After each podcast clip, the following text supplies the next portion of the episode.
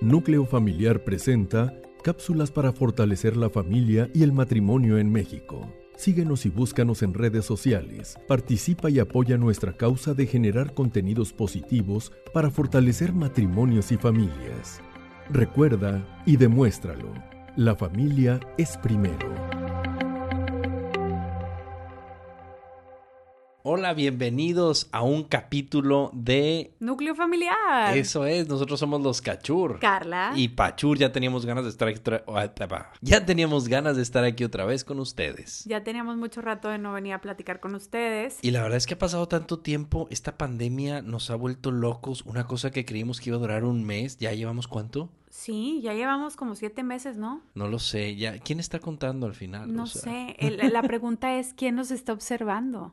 Yo me siento observada. Como si todo esto fuera un gran experimento social. Me siento como aquella película de The Truman Show, ¿o no? De con Jim ah, Carrey. Sí, viejísima. Que lo están observando de alguna manera para ver cómo hace su jale de profe, de, de ama de casa, de. Pero esto, es, esto es una, sería una observación eh, humana tremenda. O sea, estamos como todo mundo bajo este concepto. ¿Quién será? ¿El chupacabras? No sé quién nos está observando. Los aliens. Están viendo a ver si estamos listos. Los docentes. Los aliens quieren ver si estamos listos para cuando nos contacten. Ah, ah. Claro. Sí, bueno, hablando de esto, de que nos sentimos observados, es un tema que está ahorita muy de moda y es el estar haciendo, no le podemos llamar homeschool, porque algunos no somos homeschool. Ya aclararemos ese punto al rato, pero es verdad, no pues es. sí, o sea, es que se necesita de todo un, toda una organización y que te avalen, metodología y demás. Pero aquellos mortales como nosotros, que estamos con el chilpayate en casa, ¿cómo le estamos haciendo? O sea, eh, somos la primer generación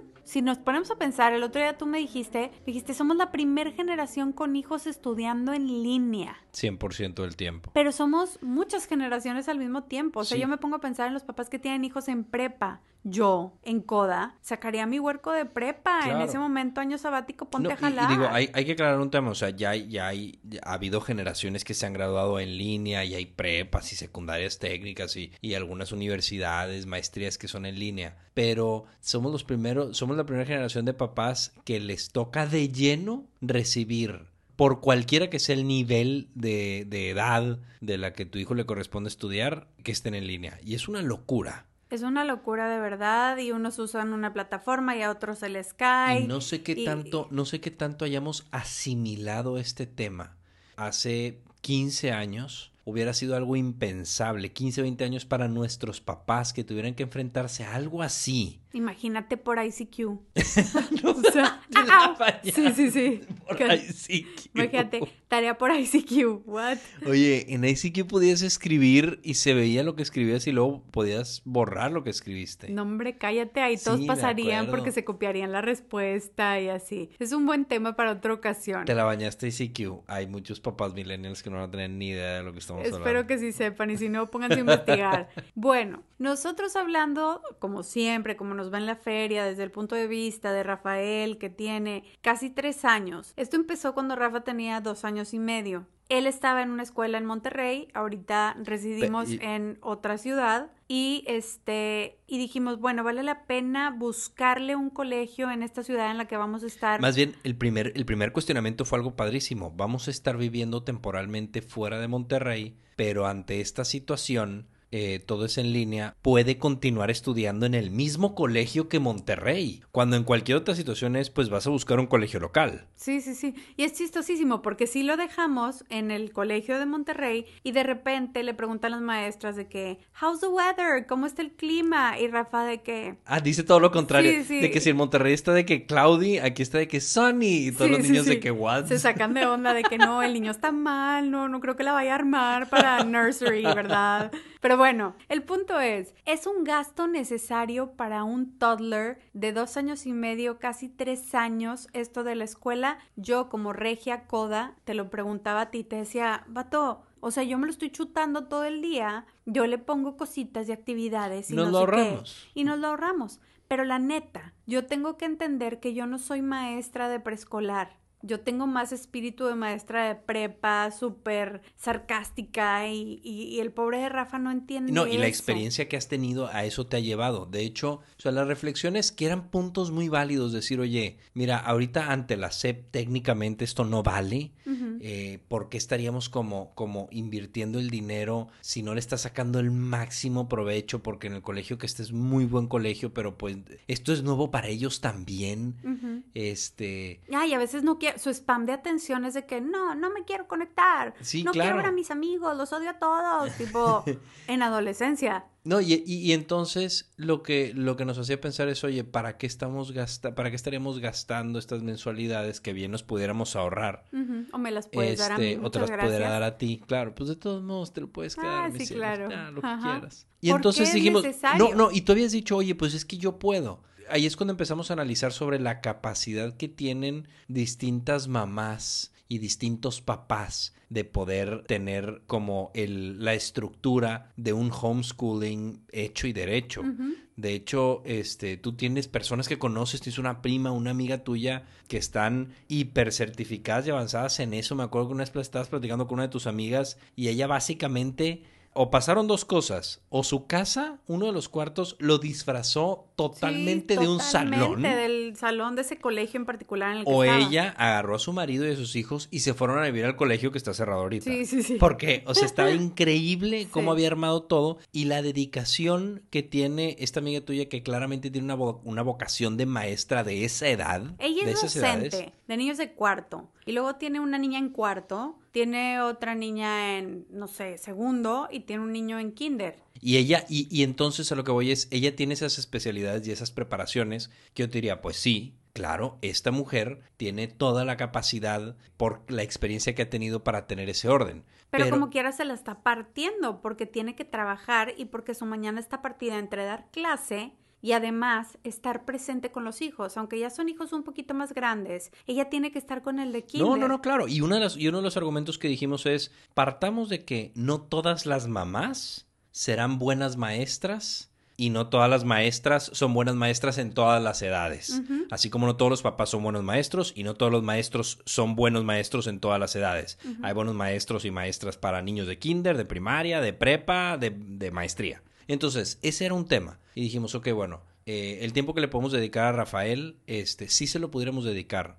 O no, como no tenemos una estructura como la tiene el colegio, al menos en línea. Sí, un día te puedes sentir mal y decir, sabes que hoy no vamos a hacer nada de la tele todo, el día, ¿no? Tienes que sentarte de que el fin de semana a planear todo lo que vas a hacer en la semana y, verlo punto por punto y tener una métrica y tener un sistema de, de, calificación si quieres, este, si realmente le vas a dedicar al homeschooling. Sí. Este, si no, realmente solo te estás disparando en el pie porque si de por sí uno a veces se desespera con los hijos y ningún papá me puede decir que no le pasa, pero algún, en algún momento los papás nos desesperamos de que es que no sé qué más hacer con él. Bueno, imagínate que ahora tuvieras la responsabilidad todo el tiempo este, de qué hacer con él, bueno, mínimo el estar pagando estas clases en un colegio, aunque sea en línea, tienes ese spam de dos, tres horas al día, donde no eres tú la persona que se está preocupando por poner una actividad, donde es una institución que también está luchando igual que todos nosotros para sobrevivir esto, pero a eso se dedica, a ponerle actividades. Y ya el resto del día, bueno, pues es tuyo, ¿no? Sí, claro. Y ahí sí, pero esos, esas dos, tres horas que le pueda dedicar con una estructura, yo creo que son las cosas que más debemos estar apreciando. Si como papá puedes dedicarle el tiempo para planear esa estructura, denle. Adelante y felicidades. Denle, sí, ay, perdón. Denle y felicidades y qué padre. Pero si no, yo creo que si es un disparo en el pie para los papás que dicen, no, pues me lo voy a ahorrar. Pues órale, échate ese trompo al uña y encárgate del niño todas las actividades, todas las actividades, planearlas tú todo el tiempo. Sí, porque aparte nosotros tenemos la suerte de que Rafael de repente se levanta a las 10 de la mañana como adolescente crudo y acá las clases empiezan a las nueve y media. Claro. Entonces, pues lo tienes que levantar y a veces yo aplico el tu tu tu tu tu y se levanta y todo porque Los sé fines que de tiene semana, que desayunar. ey, este fin de semana llegó Rafael conmigo y me dijo, papá, levántate, tu tu tu. Y yo no entendía por qué Sí, ya sacó sabes la porque trompeta. ya, ya te la aplicó. Y otra cosa que es difícil en estos casos, si, tu- si es tu caso que tengas a tu niño o a tu niña en la escuela por Zoom o por lo que sea, ¿cómo mantenerte al margen cuando, por ejemplo, la maestra le pregunta algo. A mí me pasa que en el colegio de Rafa, la maestra le pregunta algo, todos los niños están en silencio y yo tengo que estar al lado prendiéndole el micrófono para que Rafael pueda responder. Entonces, como mamá o como papá, si es tu caso, tienes que estar súper al pendiente, o sea, es mañana perdida. Y ya en la tarde lo pones a ver la tele, lo pones a jugar con plastilino, lo que quieras. Pero a mí me pasó en lo particular un oso en el que la maestra le estaba haciendo una evaluación en línea a Rafael, no sé si te acuerdas. Sí, claro. Y tú estabas ahí presente, de hecho.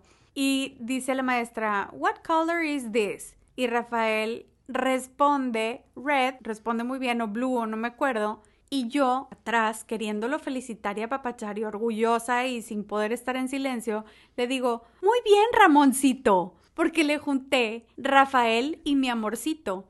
Y Rafael en ese momento me voltea a ver y me dice, te equivocaste, mamá. Me llamo Rafael, no me llamo Ramoncito. No, no, no, no, te dijo, yo no soy, Ramoncito, Soy Rafael. Te confundiste, mamá. Entonces, ay, bueno, qué difícil es estar en estas situaciones donde te tienes que mantener al margen, te tienes que organizar tu tiempo y tienes que sacrificar un poquito de tu maternidad slash trabajo slash paternidad slash trabajo porque también ustedes le entran el quite de repente. Claro, no, y, y cerrando con lo que empezamos que creo que es súper importante lo del experimento social.